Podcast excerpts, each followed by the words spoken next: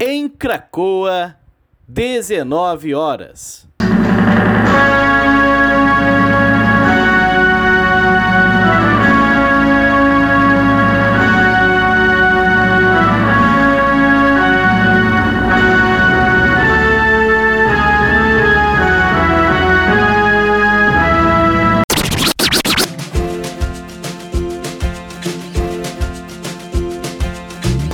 Começa agora a Voz das HQs.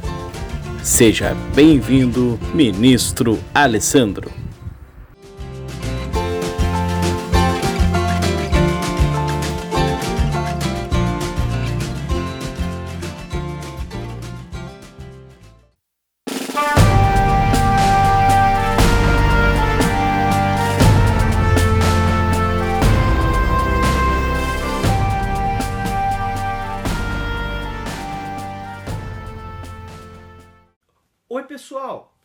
Falei algumas vezes aqui no canal, eu comecei a ter contato com os títulos da Bonelli, especialmente com o Tex, esse ano, né? Meu contato inicial está sendo com a coleção Tex Gold, eu tenho lido quinzenalmente aí as aventuras do Tex e eu tô, comecei aí timidamente atrás de outros títulos da Bonelli. Eu li Face Oculta, gostei bastante, peguei alguns números de J. Kendall para eu ler. E várias pessoas me indicam e falam bem de Mágico Vento. Já vi muita gente boa falar de Mágico Vento. No canal aqui também algumas pessoas fizeram comentários dizendo, cara, lê Mágico Vento, você vai gostar. E a Mitos começou a relançar Mágico Vento. Eu fui atrás, né? Comprei, comprei, demorou para chegar, comprei numa, numa promoção. E eu fui com expectativas muito altas para ler isso aqui, esse Mágico Vento, cara. E eu posso dizer que eu não fiquei decepcionado. Sem, sem exagero, Mágico Vento é o melhor título da Bonelli que eu li até agora e um dos melhores quadrinhos que eu li esse ano. Isso aqui, cara, isso aqui é bom demais, cara. Eu fiquei assim, obrigado pela galera que indicou aí Mágico Vento. E esse encadernado específico, é uma edição de luxo, né? É, traz dois números da série original. E como é comum nos títulos da Bonelli, há uma cronologia, as coisas seguem, levam em conta os acontecimentos anteriores, mas cada número há uma história com começo, meio e fim. Na maioria dos números há uma história com começo, meio e fim. Isso acontece aqui também. Nos dois números que temos aqui, há uma história com começo, meio e fim, embora haja uma cronologia entre eles. O roteirista é o Gianfranco Manfred, que escreveu também Face Oculta, e a primeira história, chamada Fort Ghost, que é o que dá nome ao encadernado, ela é desenhada pelo José Ortiz, pelo espanhol José Ortiz, e a segunda história, chamada Garras, é desenhada pelo Bruno Ramela e pelo Giuseppe, Giuseppe Barbati, perdão, não tinha lido direito o nome. O seguinte, né? A, essas duas histórias, elas são bem diferentes, embora elas lidam, elas lidem com um tema parecido, que é a ideia de um crime terrível cometido no passado, cujas cujas consequências aparecem hoje e que é revelado nesse momento presente. Há essa ideia de fundo, mas ela, as histórias são bem distintas, né? E a grande diferença é o peso que o sobrenatural tem nas duas. É muito maior em Garras do que em Fort Ghost. Em Fort Ghost há sobrenatural, mas dá, a partir de certa leitura daria para pensar que aquilo é até algo psicológico. Em Garras não, isso é muito mais explícito. Isso é muito mais explícito. Não, não torna uma melhor do que a outra, mas tem essa distinção. Fort Ghost, para entrar na história, embora eu vou tentar evitar spoilers, é claro que vou dizer alguma coisa, não sei, às vezes que é spoiler para um, spoiler para outro varia, né? Mas eu não vou dar resolução ou dar detalhes que eu acho que estragariam pelo menos a minha leitura, mas vou contar a estrutura da história. Ela é dividida em três momentos. O primeiro momento é um branco, um soldado, sendo resgatado por um xamã após um desastre de trem. Tem uma locomotiva destruída e temos o xamã que vai chegando, né? Esse xamã vai chegando e ele resgata um homem que está dentro de um buraco todo ferido, né? Ele leva esse homem para sua aldeia. Esse, ele é cuidado pelos índios, né? E o xamã vê esse homem como indicado pelos seus deuses para ser o sucessor dele. Então, esse homem branco é acolhido pelos índios e vai ser treinado para ser um xamã. O segundo momento, o segundo ato, ele acontece três anos depois e nós conhecemos um jornalista que tem o apelido de Paul. Esse jornalista, tá aqui nessa página, esse jornalista, ele é um sósia do Edgar Allan Poe. E esse, esse jornalista, o Paul, ele desconfia que um grave acidente de trem acontecido três anos antes, ele na verdade não foi um acidente, ele foi causado por um investidor que de alguma maneira usou aquilo para lucrar, mas ele não sabe muito bem e ele resolve ir atrás das causas disso, fazer uma investigação para uma reportagem. Então nós vamos para o terceiro ato, no qual Paul e aquele branco, que foi treinado para ser xamã, que vai ser o mágico vento, se encontram e decifram o mistério do trem. O mágico vento ele estava desmemoriado, então ele resolveu pegar um trem e seguir aquela linha para re, re, se reencontrar com seu passado. Né? Falando assim, talvez pareça trivial, mas não é. Cara, a trama amarra muito bem o sobrenatural e o mundano, por exemplo.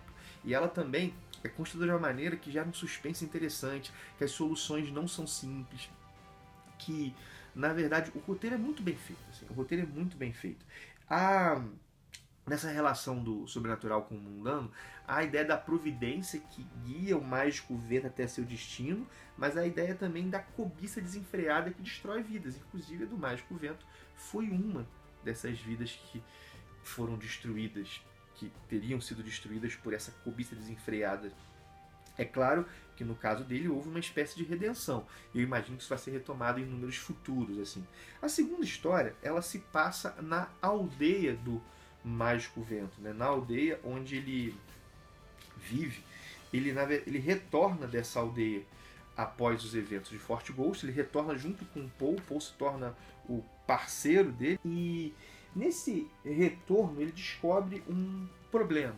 Ele descobre que uma águia roubou uma criança da vila, assim, né, da, da aldeia, assim.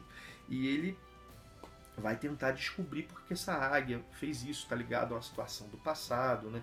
A um, a um rapaz que falava com águias que foi maltratado pela tribo.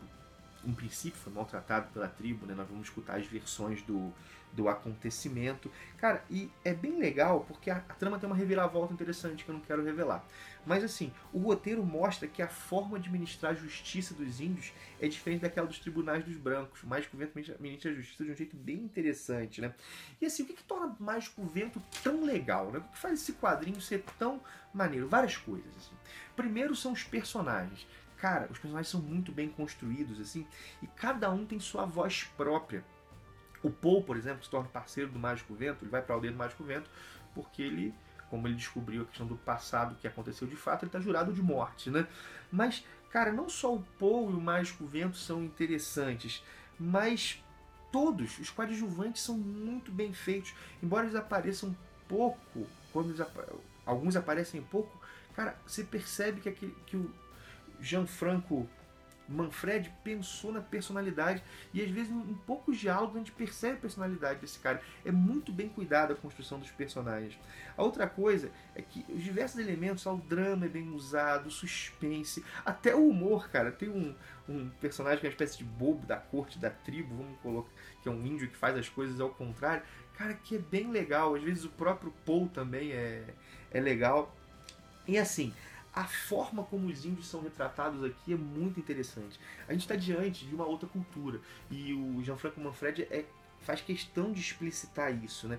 E uma cultura na qual há sabedoria. E uma sabedoria que às vezes nós ignoramos, assim, aqui é sempre esse, esse contraste, né? Parece um clichê? Tem a cobiça do capitalista moderno, do homem moderno, né? E a sabedoria dos indígenas, assim. Mas não é simplista, a gente está diante de uma outra cultura que a grande sabedoria nela.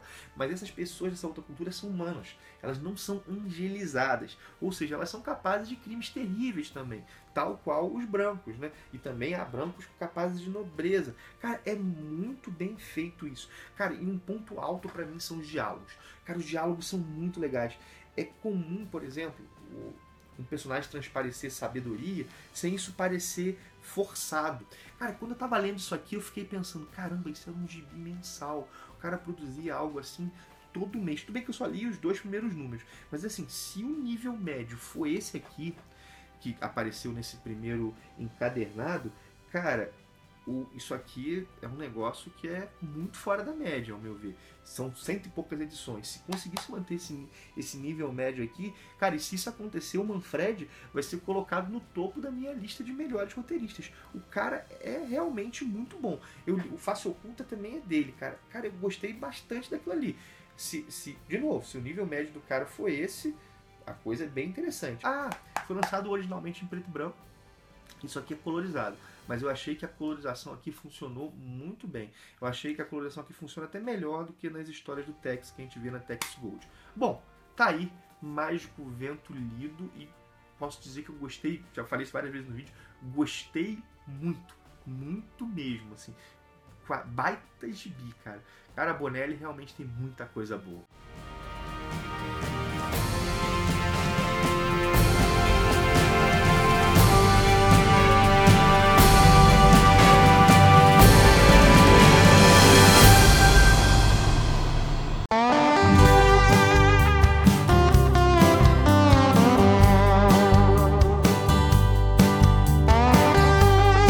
Você ouviu A Voz das HQs, um produto do Ministério dos Quadrinhos.